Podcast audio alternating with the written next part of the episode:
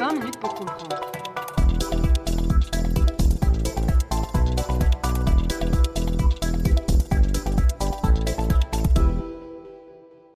Bonjour à toutes et tous et bienvenue dans Passé ressuscité, le podcast frère de 20 minutes pour comprendre qui revient sur les usages et mésusages du passé à des fins politiques. Je suis Simon Desplanques. Je suis Vincent Gabriel. Et aujourd'hui, pour notre premier numéro à deux, nous retrouvons Stéphane François, spécialiste de l'occultisme nazi, docteur en sciences politiques, historien également de formation, et avec lui nous allons aborder toute une série de thématiques qui, a priori, sont plutôt anodines. Saviez-vous, par exemple, chers auditeurs, que les nazis avaient accès à un savoir secret qui leur a permis d'envoyer des soucoupes volantes sur la Lune et potentiellement, peut-être, d'un jour revenir sur Terre pour mettre en place le quatrième Reich, qui, contrairement à ce que disait Jean, Jean Dujardin, ne sera pas celui de l'amour.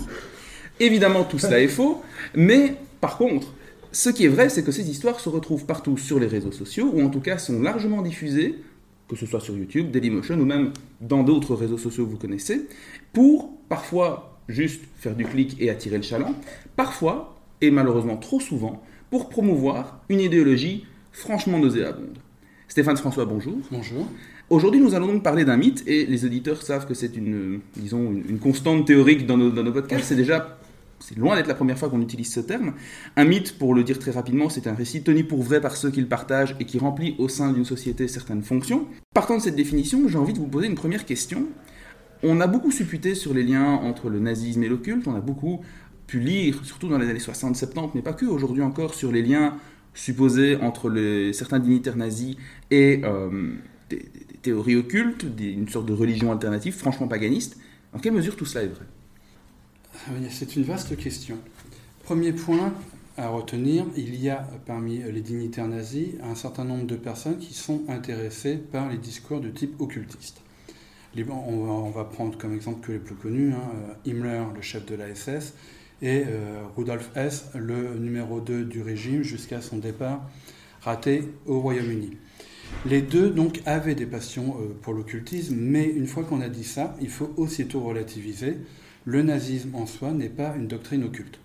Alors peut-être partir de ce point de vue-là, effectivement, avant d'aller plus loin, est-ce que vous pourriez définir ce qu'est le paganisme et ce qu'est l'occulte?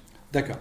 Alors, le paganisme, c'est pas compliqué, c'est la volonté de revenir à une forme de pensée ou à une forme de religion héritée des religions païennes de l'Antiquité, c'est-à-dire des religions dominantes en Europe avant la christianisation.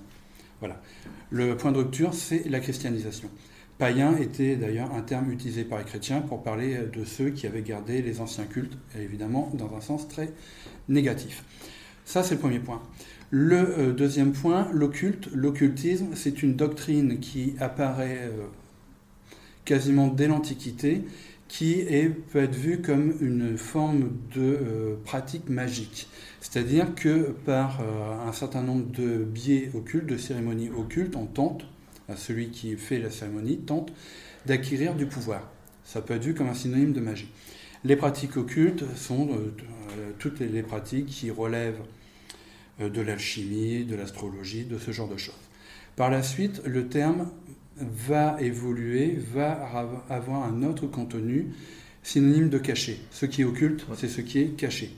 Donc, sous-entendu, des pratiques qui sont réservées à des initiés, à des gens qui sont au fait de ces pratiques. Et donc, on a vu, euh, vous, nous avez expliqué en préambule que cet occultisme intéressait certains dignitaires nazis. On a parlé de Rudolf Hess ou de Himmler, mais on peut poser la question toute go qu'en était-il d'Hitler? Est-ce qu'il était intéressé par ces thèses? Alors là, c'est un vaste débat parce qu'il y a eu énormément de choses qui ont été écrites sur le, sujet et des choses contradictoires. Euh, ce dont on peut être sûr, c'est que Hitler, durant sa période viennoise, lisait une littérature raciste marquée par l'occultisme, ce qu'on appelle la littérature ariosophe ou ariosophiste. Le néologisme n'est pas encore tout à fait fixé. Et euh, là, on sait qu'il y avait un intérêt pour ce genre de, choses. On sait aussi qu'il qu'il pouvait s'intéresser, par exemple, à l'astrologie. Mais là encore, une fois qu'on a dit ça, il faut relativiser aussitôt. Parce qu'on a monté cette histoire en épingle concernant le nazisme. Mais si vous prenez par exemple un président, je suis français, donc je vais prendre un exemple français, un, un président qui était intéressé par euh, l'astrologie, François Mitterrand, François Mitterrand ouais. Euh, rien euh, n'avait, euh, ben, en rien derrière cela des pratiques occultes. Donc il faut bien faire la, la, part des choses. Hitler avait un intérêt, une appétence pour les thèses occultistes, mais cela était somme toute assez courant à l'époque. On est dans les années 1900-1920, hein, on va en parler de la première période du futur Führer. C'est quelque chose qui est dans l'air du temps. Hein. L'occultisme fin de siècle, fin 19e, c'est quelque chose qui est très courant avec une foule de sociétés secrètes ou pseudo-secrètes, puisqu'on les connaît, ce n'est pas secret. Euh, par définition. Par définition. Euh, une, des mouvements magiques, des euh, structures occultes, etc. Voilà. Le, la, fin, la, période, la fin du 19e, début 20e est une période où ce type de société d'intérêt grouille. Ça, c'est la première chose. L'intérêt chez Hitler, c'est qu'il s'intéresse à une forme d'occultisme très particulier, l'ariosophie, qui est profondément raciste. C'est-à-dire que les thèses ariosophes, notamment autrichiennes, sont très proches des folkish allemands, c'est-à-dire qu'il y a euh, un rejet du monde moderne, une mise en avant d'une pratique qu'on pourrait qualifier de romantique, avec des pratiques qui, étaient déjà vues comme alternatives à l'époque, végétarisme, naturisme, etc.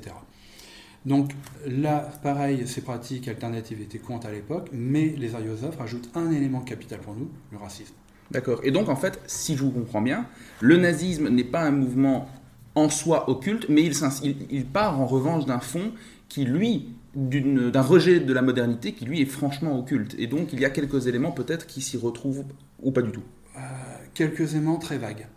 Euh, il y a, euh, c'est vrai que les milieux ariosophes, ariosophistes vont banaliser un certain nombre de thèmes, mais le parti nazi est un parti de son époque tout simplement. C'est-à-dire que euh, s'il y a quelques-uns parmi le, les, euh, le cercle initial qui peuvent s'intéresser à l'occultisme, globalement, euh, le parti nazi est un parti folkish, sous-entendu dans son sens contemporain, c'est-à-dire raciste. Et on peut, euh, donc on n'a pas dit au début, mais vous êtes l'auteur donc d'un livre véritablement sur l'occultisme nazi qu'on citera donc à la fin euh, de cette euh, émission, et dans lequel vous revenez notamment sur la société de Tulé, qui a été pendant longtemps présentée comme une sorte de creuset original duquel aurait émergé le nazisme. Est-ce que vous pouvez un peu présenter la société de Tulé et dire ben, qu'en est-il de ce lien Tulé-nazisme Alors, euh, je vais rebondir sur le deuxième point. Le lien entre euh, la société de Tulé et le, nazisme est réel. Il y a eu des membres du parti nazi qui ont fait partie de la société Tulé. Peu. Euh, il y a des débats sur qui, qui en a été membre réellement. Il y a des, des noms, comme Dietrich Eckart, le, fondateur du NSDAP. Voilà, l'un des fondateurs du parti nazi et l'un des mentors intellectuels de Hitler et qui en ont fait partie. Une fois qu'on a dit ça, après, c'est un travail de déconstruction et de destruction. La société Tulé n'est pas une société secrète. C'est un mouvement paramilitaire de type nordiciste, l'éloge euh, du grand blond yeux bleus du, du, nordique, à une société paramilitaire qui est apparue dans, euh, dans les cendres de l'Allemagne de la défaite. C'est une société paramilitaire qui avait approximativement 300 membres, on est loin de la société ramification étendue, qui donc euh, a agi dans la région de Munich. Donc une fois qu'on a dit ça, euh, voilà, il n'y a rien de magique, rien du tout là-dedans. Par contre, ce qui est intéressant avec la société Tulé, c'est que cette société Tulé est l'émanation d'une autre structure folkish allemande, le Germanenorden, l'ordre des Germains, qui était un mouvement euh, occultiste raciste fondé dans les années qui ont précédé la Première Guerre mondiale, j'ai plus l'année en tête, par euh, Theodor Fritsch, un vieux théoricien raciste. Euh, là, il y a un côté néo-païen avec la mise en avant de mythes nordiques, d'une germanité rêvée, mais là encore, ça relève du mythe. Euh, il y a un antichristianisme, mais avéré hein, chez Atulé, mais taper sur les catholiques ou taper sur le christianisme en général ne fait pas de soi un païen. Il faut qu'il y ait une volonté de retour à, à des pratiques païennes. Donc, la société Tulé, le nom vient de là. Voilà, c'est cet attrait pour le Nord mystérieux et du Nord vient la lumière. On connaît tous le discours arien là-dessus. Voilà. Après, effectivement, la société Tulé euh, n'est pas une société secrète, c'est un groupe paramilitaire. D'accord. Alors justement, vous avez utilisé le terme de folkish. Est-ce que vous pourriez le définir rapidement et ensuite revenir, puisque justement vous avez donc bien dit dans votre définition du paganisme que c'est le rejet de la, chrétienté, peut-être toucher brièvement un mot euh, des, relations un peu compliquées entre le nazisme et l'Église catholique ou l'Église en général. Tout à fait. Alors, folkish, euh, c'est un mot qui est intraduisible en français, hein, euh, d'où le fait qu'on le garde en langue française souvent en allemand. Ça évite des problèmes de traduction, qu'on a traduit dans les années 20 par le mot raciste. Hmm. Racisme.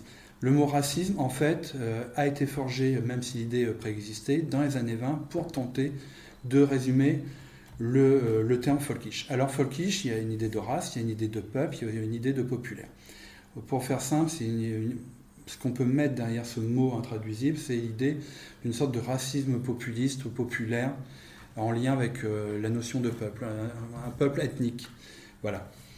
Pour euh, cette notion de folkish. Alors, la mouvance folkish, c'est un milieu très bigarré hein, en Allemagne où on trouve des modernismes, on trouve peu de modernistes, mais on trouve surtout des gens qui rejettent le monde moderne, qui rejettent l'industrialisation de l'Allemagne qui s'est faite en une vingtaine d'années, il ne faut pas l'oublier. Euh, et donc c'est un côté très romantique, hein. c'est l'éloge d'une nature brute, pure, avec des personnes vivant euh, sereinement et sainement dans des communautés agricoles, loin de la promiscuité de la ville, des vices de la ville et du métissage de la ville. Mmh. Euh, voilà pour ce premier point. Alors effectivement, en lien avec la deuxième question, un grand nombre de folkish avaient développé très rapidement un anticatholicisme plus qu'un antichristianisme. Ah Pourquoi? Parce que euh, les rapports entre l'Allemagne en tant qu'État et les catholiques, c'est une histoire compliquée, d'une première part. Euh, il suffit de penser par exemple à la première persécution euh, bismarckienne des catholiques, hein, le Kulturkampf, qui date des années 1870. Il y a un rejet donc très rapidement du catholicisme, religion minorité en Allemagne, donc un tiers des Allemands. Pourquoi? Les euh, catholiques sont de mauvais Allemands parce qu'ils reçoivent les ordres de l'étranger, le pape.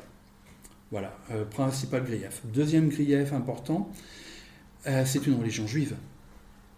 Puisqu'elle ne rejette pas, elle s'inspire de l'Ancien Testament. Voilà. Pourquoi? Parce que c'est tout un débat qui est en lien plus largement avec le christianisme en Allemagne. Une partie des nationalistes protestants étaient antisémites et voulaient se séparer ou édulcorer la Bible de l'Ancien Testament. Et d'ailleurs, il y a tout un, courant, les chrétiens allemands, qui seront euh, pro-nazis et qui euh, seront euh, chouchoutés par le régime. Mais après, effectivement, le rapport entre l'extrême droite allemande et le catholicisme est très compliqué pour ces différentes raisons. Et la mouvance folkish va être présente dans le Troisième Reich, principalement dans la SS. Himmler est un folkish, Himmler est un païen, et, il abandonne tout intérêt pour le christianisme à partir de 1935 il le dit, et Himmler va mettre en place tout un processus de persécution de l'Église catholique euh, en Allemagne avec des recherches universitaires. Et je terminerai là-dessus qui sont passionnantes parce que Himmler va être celui qui va être à l'origine du recensement des procès de sorcières en Allemagne à l'époque ah moderne, pour justement montrer que les catholiques étaient foncièrement hostiles, un, aux femmes allemandes, et mm. Aux traditions païennes. Aux traditions païennes, parce que la femme allemande est la dépositaire des valeurs païennes. Oui, c'est intéressant, effectivement, euh, à l'heure où euh, la sorcellerie trouve une sorte de, seconde jeunesse ou de nouvelle jeunesse sur TikTok, de rappeler qu'effectivement, mais c'est pas une blague, c'est pas une blague, euh, que effectivement le culte de la sorcière est intéressant dans la doctrine nazie et que la figure de la sorcière devient, retrouve ses lettres de noblesse sous le Troisième Reich. Et un autre élément qui est extrêmement intéressant dans notre discussion sur Heinrich Himmler, c'est évidemment la création de l'Annenherbe, euh, qui est, on peut dire, euh, la trace peut-être historique la plus forte de cet occultisme nazi qu'il faut battre en brèche, comme vous l'avez dit. Est-ce que vous pouvez revenir sur l'Annenherbe Qu'est-ce que c'est? D'où est-ce que ça vient? D'accord. Alors, je vais juste euh, finir avec, avec, mes liens avec les sorcières, parce que justement, justement c'est l'Annenherbe qui ah va être en charge de ce programme de recherche sur les procès de sorcellerie. Alors, l'idée de féminicide, de persécution des femmes européennes, etc., ce n'est pas une journaliste française qui devrait ouvrir un livre d'histoire de temps à autre, mais ça vient de Mathilde Ludendorff, la veuve donc de Eric. Du Ludendorff. Ludendorff, euh, le euh, le général de l'état-major de la fin de la Première Guerre mondiale qui était un militant nationaliste. C'est donc c'est Mathilde Ludendorff qui va diffuser cette idée-là de féminicide. Cette idée euh, de féminicide des sorcières va être reprise par Himmler Et euh, les travaux de Lannenerbeux, et là ça me permet de refaire le lien, montrent qu'il y en a eu 40 000 de procès et d'exécutions des femmes. On est loin des millions mis en avant par euh, Mona Chollet. Qu'on salue ici. euh, à côté de ça, donc Lannenerbeux est donc une structure au départ autonome, fondée par Himmler d'un côté, Walter Darré de l'autre, donc le ministère, euh, ministre pardon, de l'Agriculture, qui était général SS et adepte de la biodynamie, il ne faut pas l'oublier aussi. Et euh, les, deux, les, deux, vont euh, s'entendre, vont donc créer un, un, institut de recherche, l'héritage des ancêtres. Hein, la ouais. c'est ça, c'est Institut Héritage des ancêtres, pour justement partir à la recherche de cette germanité, de cette histoire, préhistoire germanique. Et à la tête de l'Annenerbeux, au départ, on aura un, archéologue folkish germano-hollandais, Hermann Wirth. Donc Wirth était persuadé, par exemple, que l'Atlantide était en mer du Nord, autour d'Heligoland. Et euh, il était parti à la recherche d'un continent euh, perdu euh, au large des côtes néerlandaises.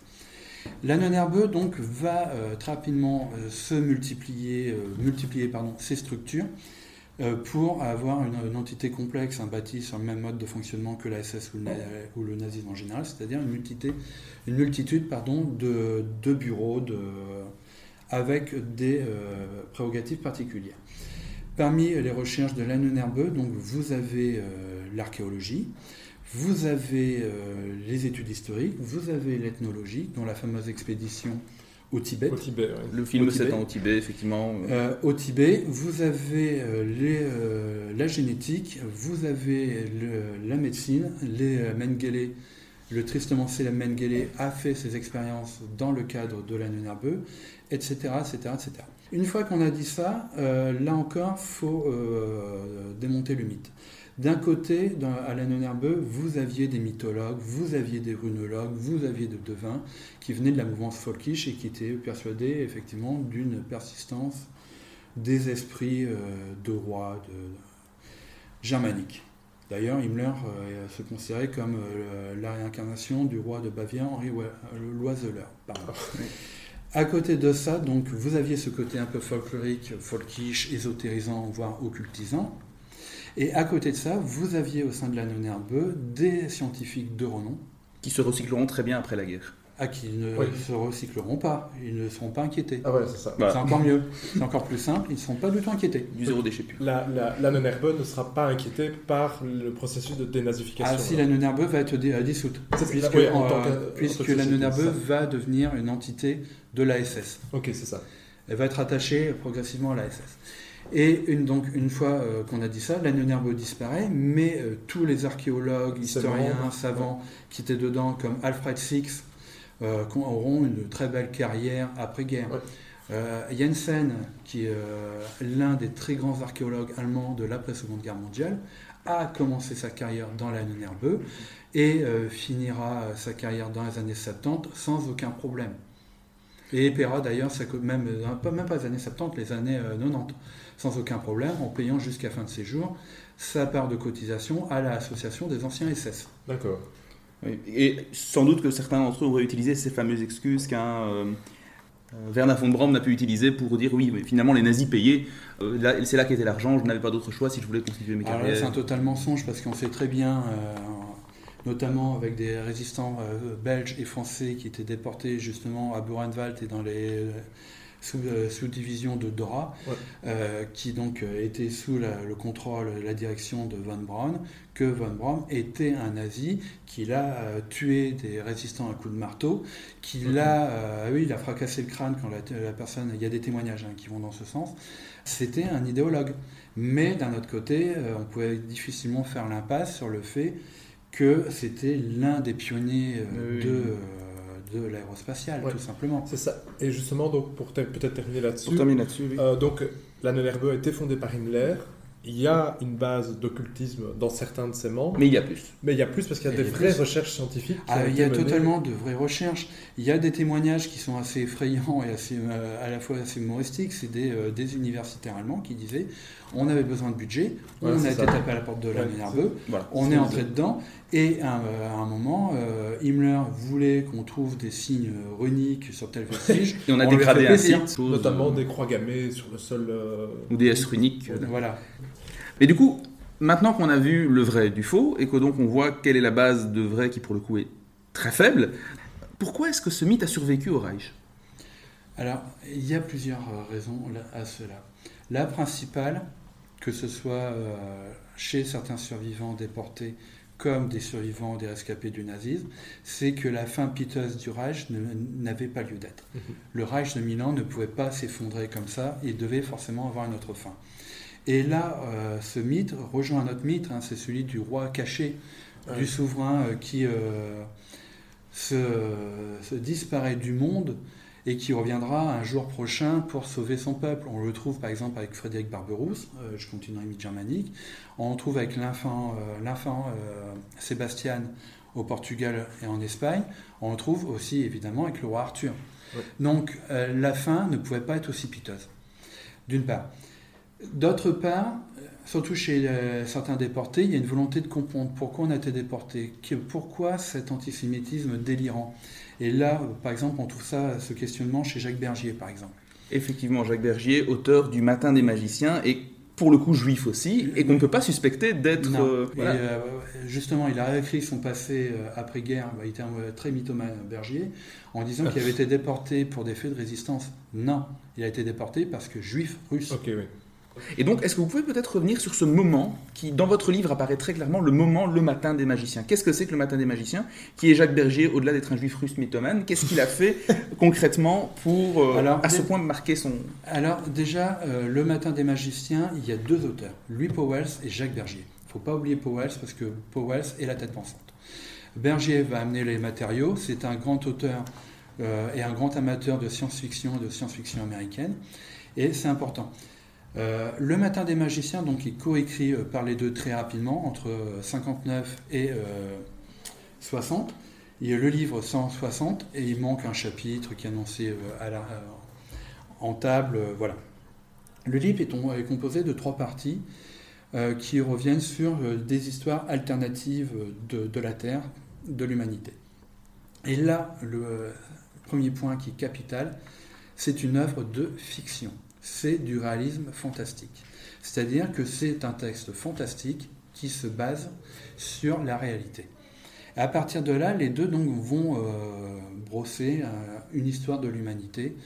Et euh, dedans, la partie sur le nazisme et la partie médiane. C'est la, deuxième partie, 1 sur 3, celle qui se trouve au cœur du livre, que c'est celle que tout le monde cite et retient en oubliant les deux autres. Et cette partie, donc, a un postulat implicite, c'est qu'entre 33 et 45, l'histoire de l'humanité est passée dans une dimension parallèle, celle de la magie noire et du nazisme. Et là-dessus, donc les deux vont broder un certain nombre de choses sur des faits euh, plus ou moins avérés, plus ou moins euh, compilés.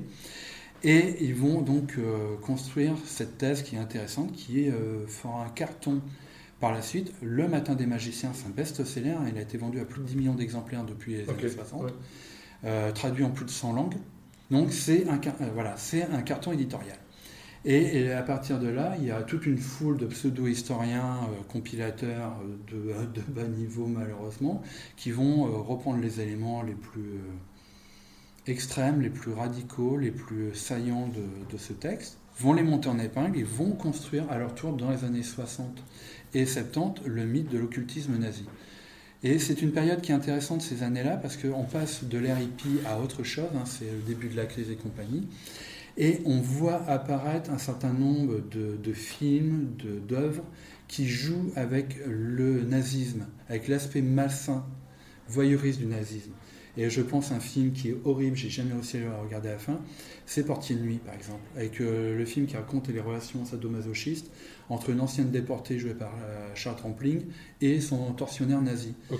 C'est euh, La nazi exploitation aussi dans le cinéma italien, avec Ah. Ilsa la Louvessès. Ça, c'est Voilà. américain, mais bref, ce- Mais- cette époque un peu, un Voilà, peu étrange. mais du, côté italien, il y a Salon Kitty, euh, je retrouve plus le nom du réalisateur, pareil, qui surfe sur le côté euh, nazi et, et érotique. Il y La a- Louve de Buchenwald, non Pardon Il y avait la Louve de Buchenwald aussi, Aussi. ce genre de truc. Oui. Et là, là, effectivement, le Matin des magiciens tombe à un moment charnière dans l'histoire où il y a une fascination euh, Pour malsaine pour cette période-là. Est-ce que vous avez dit, donc Le Matin des Magiciens est pensé par ses auteurs alors comme un roman en Oui, C'est ça. C'est un roman, c'est une œuvre de fiction. Ouais, qui a après transpiré, qui a été exploité, est devenu une base pour des travaux pseudo-scientifiques. Alors, c'est tellement ça. Pseudo-scientifique. Oui, c'est exactement ça. Mais c'est l'ambiguïté initiale peut-être des prolégomènes du bouquin qui se présentent Oui. comme une volonté d'étudier ce que la science aurait, selon eux, injustement écarté. Écarté.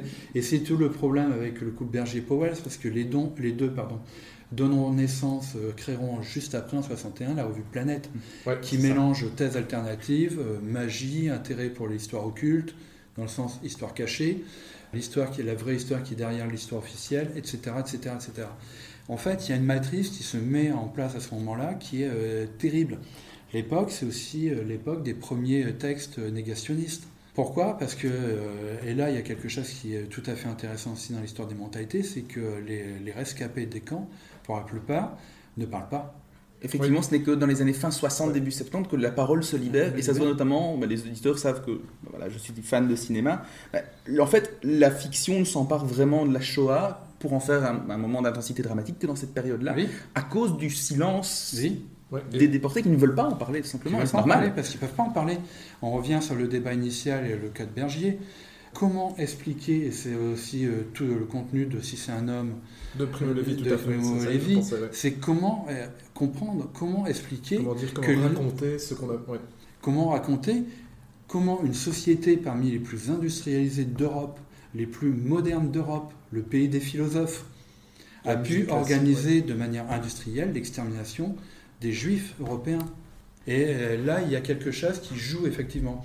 Alors très rapidement euh, là-dessus, les militants d'extrême droite vont reprendre le matin des magiciens, vont reprendre le contenu des magiciens et vont développer de leur côté l'idée euh, d'un réel nazisme occulte, en mettant en avant donc Himmler, d'autres SS qui étaient des militants païens, pour monter euh, leur néonazisme occulte des années euh, 70 et 80. Dans ce cas-là, ce qui est très intéressant dans ce que vous venez de dire, c'est qu'en fait, il y a une sorte de dynamique qui est, regroupe deux, ten- deux, euh, deux tendances totalement opposées. D'un côté, vous avez la volonté de comprendre des anciens survivants, mais aussi des gens qui souhaitent étudier le nazisme, comment on a pu en arriver là. Et, et de l'autre côté, vous avez des gens à l'extrême droite qui vont réactualiser ces thèses pour, eux, attirer l'attention sur autre chose, créer une autre fin, etc. Mais alors, de tout ça aujourd'hui, est-ce que ça subsiste encore? Dans quelle mesure? Alors l'idée euh, du nazisme comme société secrète, mouvement magique, occulte, euh, magie noire, effectivement, on le retrouve encore de nos jours, soit dans des œuvres de fiction, Hellboy, Ouais, Hellboy. Hellboy, Spielberg, les Indiana Jones, voilà. oui. Effectivement, euh, Indiana Jones, euh, le 1 et le 3 euh, sont géniaux de ce côté-là. Ouais. Mais là, euh, côté contre-culturel, Hellboy, c'est très bien aussi. Et de l'autre côté, effectivement, on a un travail de, réécriture euh, révisionniste, voire négationniste de la part de, militants qui disent non, les, les SS n'étaient pas des brutes qui ont massacré les, euh, les juifs dans les camps de concentration, les camps d'extermination. C'était aussi des savants qui étaient des païens, qui voulaient renouer avec la vraie religion de l'Europe, qui est le paganisme, qui ont voulu purifier le monde du judaïsme. On connaît tout le discours. Et ça a permis à une réécriture de la SS en tant que structure magique et aristocratique. D'ailleurs, aujourd'hui, il y a encore des ouvrages qui sortent, dont un qui est sorti il y a quelques années, on va dire 3-4 ans de mémoire, sur le Wewelsburg, le fameux château de la SS, Ouais, tout à fait. Avec le soleil noir. le la, la mosaïque de- du soleil noir. Donc voilà, il y a ce côté-là. Et aujourd'hui, euh, parmi euh, des euh, personnes qui se disent nazis, et même post-nazis, ils se disent, euh, reprennent tout ça en disant les nazis étaient des païens, ils ont voulu créer une autre culture, une autre identité, et nous devons la défendre. Pourquoi? Parce que derrière le discours racial nazi, c'est la défense de la race blanche. Et là, on tombe dans les, les discours du grand remplacement. Et est-ce que, donc, on a, on, a dit auparavant que cette thèse avait aussi été reprise dans la culture populaire? Je pense pas qu'on peut assimiler Spielberg à un néo-nazi. Mais justement, est-ce que ça ne, ne, dit pas beaucoup de la relation que l'humanité a avec le nazisme, qui est perçu comme le mal absolu, mais avec un A en capital de 150, un M, oui, en capital 150, euh, et que donc, en fait, puisque ils étaient sorciers, ils étaient moins humains, et donc le nazisme paraît alors d'une certaine manière plus acceptable. Est-ce qu'on pourrait... Parce que c'est l'incarnation du mal quelque part. Oui. Quelque part, euh, j'adhère à cette euh, vision de la chose. C'est un peu, c'est un peu ça effectivement. Euh, le nazisme aujourd'hui, effectivement, dans pour tout le monde, hein, c'est le mal absolu, mais un mal quasiment métaphysique. Euh, avec euh, un mal qui est, qui est fétichisé, si on peut dire, c'est l'uniforme de la SS. Il ne faut pas oublier que c'est un uniforme Hugo Boss. Oui, j'allais le dire. On salue Hugo Boss. c'est véridique. C'était véridique. Et donc, il y a cette une esthétisation du mal qui, est, qui fascine. D'ailleurs, il faut être honnête, hein, les tenues SS et machin dans les milieux SM, ou contre-culturel, c'est un truc qui sort euh, très rapidement. Euh, chez les punks, euh, euh de Suction the Banshees, aussi des choses des Sex Pistols, arborer la croix gammée. Voilà, il y, a, il y a cette volonté de subversion, la volonté de mettre en avant, oui, ce mal absolu. Alors effectivement, pour beaucoup de personnes, la réalité des choses, les massacres sont oubliés la Shoah par balle avec des images terribles, hein, par exemple à Babilla où il y a 30 000 personnes qui sont fusillées, sont oubliées au profit de cette estisation un peu euh, pop culturelle, par exemple avec Spielberg. Oui, c'est ça. Effectivement, et c'est ça qui, je trouve, et on va peut-être conclure là-dessus. Euh, je vais, on a pas mal parlé de cinéma dans, dans, cet épisode, et je propose de terminer par une petite réflexion sur le film La Chute, qui est un titre, un, film qui à titre personnel je trouve excellent et que j'ai beaucoup aimé, mais qui à l'époque de sa sortie en 2004 2005 a fait pas mal déchaîner les passions parce que pour le tout venant, ce film humanisait Hitler. Et pour moi, en fait, on en arrive à quelque chose d'assez intéressant, c'est que le nazisme, vous l'avez tous les deux dit, devenu l'incarnation du mal, mhm. au point que quand on cherche à en disséquer les rouages, on en vient à être accusé d'humaniser celui qui en est venu représenter le mal absolu. Et euh, quelque part, cette esthétisation, cette... Euh, propagation de, mythes, notamment le mythe de l'occultisme nazi qui ont contribué à en faire des méchants de bas étage, rend tout discours un peu complexe sur le nazisme presque inaudible quelque part, parce qu'alors on cherche à justifier le mal. Je ne sais pas quel est peut-être votre ressenti là-dessus. Euh, j'adhère assez à ce point de vue-là, avec quand même quelque chose à mettre en avant, c'est que cette idée de nazi totalement idiot, poule sanguinaire, inculte, euh, pervers et autres a été aussi diffusé dans, euh, dès les années 30 et après 45 par les communistes, par l'URSS. Mmh. Et ça a fait beaucoup de mal justement à l'étude du nazisme en général. Pourquoi? Parce qu'aujourd'hui, on s'aperçoit que les nazis étaient des êtres humains, avec parfois des pathologies. Hein. On pense par exemple au Parkinson de Hitler, qui euh, va se développer à la fin. Euh, qu'on voit très bien dans la chute avec euh, le, sa main qui tremble, sa main qui tremble et le, personnage vieillissant euh, qui arrive plus à tenir ses colères. Mais d'un autre côté, on a aussi un problème parce qu'aujourd'hui, on a encore du mal à reconnaître que les nazis n'étaient pas entièrement des crétins, qu'on a eu des universitaires de premier plan qui étaient soit membres du parti nazi, soit proches du parti nazi. Je pense par exemple tout autour de la polémique, ben, la polémique tout autour, pardon, de Martin Heidegger. Oui. Ouais. Aujourd'hui, dire que Heidegger est un nazi philosophe, moi-même, je l'ai fait dans un colloque, je me suis fait lyncher. On m'a dit non, c'est un philosophe nazi. Non, on m'a dit philosophe. voilà. Le, jeu sur euh, deux mots, sur le mot, les mots, la place des mots peut sembler euh, anodin. il est très révélateur. Mais il est très révélateur. On ne peut pas dire qu'un nazi est philosophe. On peut dire par contre qu'un philosophe est nazi. Voilà. Mais euh, les nazis avaient des intellectuels de premier plan, des juristes de premier plan, euh, des, euh, scientifiques, des scientifiques de premier plan.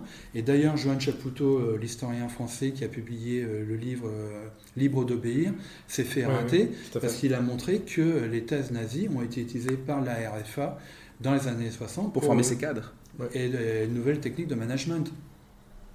Donc là, je suis tout à fait d'accord. L'humanisation, le fait qu'on qu'on a affaire à des êtres humains, pas des monstres, pas des ghouls, pas des zombies ou quoi que ce soit d'autre, euh, c'est euh, problématique parce qu'il y a effectivement le côté, un côté très condescendant de par l'opinion publique. en disant mais tu travailles là-dessus, mais t'as pas honte, mais euh, où est l'intérêt? Mais ça n'a pas d'intérêt. Ce sont des fous. Voilà, ce sont des fous. Non, ce ne sont pas des fous. Stéphane François, un très grand merci pour votre temps. C'est moi qui vous remercie. Et nous vous retrouverons pour un petit entretien rapide. Oui, Autour du feu. Autour du feu, tout à fait. euh, sur lequel on, on reviendra donc euh, sur euh, ce que ça fait qu'écrire un livre sur l'occultisme nazi. Donc, chers auditeurs, à dans quelques jours pour la suite de cet entretien. Merci beaucoup. Merci beaucoup à vous.